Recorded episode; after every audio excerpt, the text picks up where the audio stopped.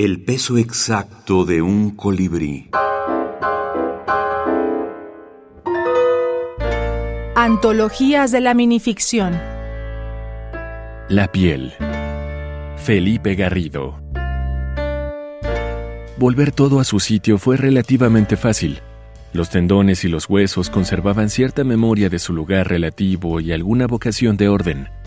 Las entrañas, por alteradas que hubiesen estado, hallaron sin esfuerzo un equilibrio aceptable. De acuerdo con su antigua costumbre, la sangre encontró a ciegas caminos conocidos, ritmos habituales, quietudes añejas, sobresaltos cotidianos.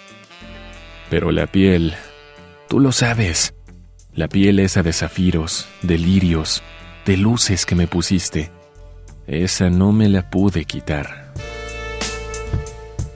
Tomado de Relatos Vertiginosos, antología preparada por Lauro Zavala. Cuando el maestro uh, Zavala se empieza a inmersar en la década del 90, eh, finisecular del 20, en este tipo de, de, textos se fascina, le encanta porque él es un curioso de muchísimas cosas, de teoría literaria, de museos, y entonces invita a un montón de personas que en ese momento eran un puñado de investigadores de diferentes partes de Venezuela, de Colombia, de España, al primer encuentro de minificción que se llevó a cabo en la Ciudad de México en 1998. Fue entonces cuando eh, ya teníamos el antecedente de la Revista Interamericana de Bibliografía de 1996, un monográfico que se sacó sobre minificción, y ya teníamos la, eh, desde luego la tesis doctoral del Dolores Koch, y los trabajos del maestro Lagmanovich.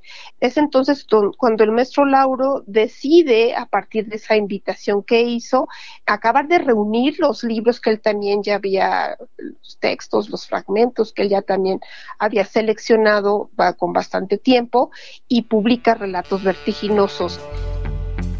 Maestra Lucila Herrera, profesora e investigadora de la Facultad de Filosofía y Letras de la UNAM. Antologías de la minificción. La naparoya. Luis Brito García.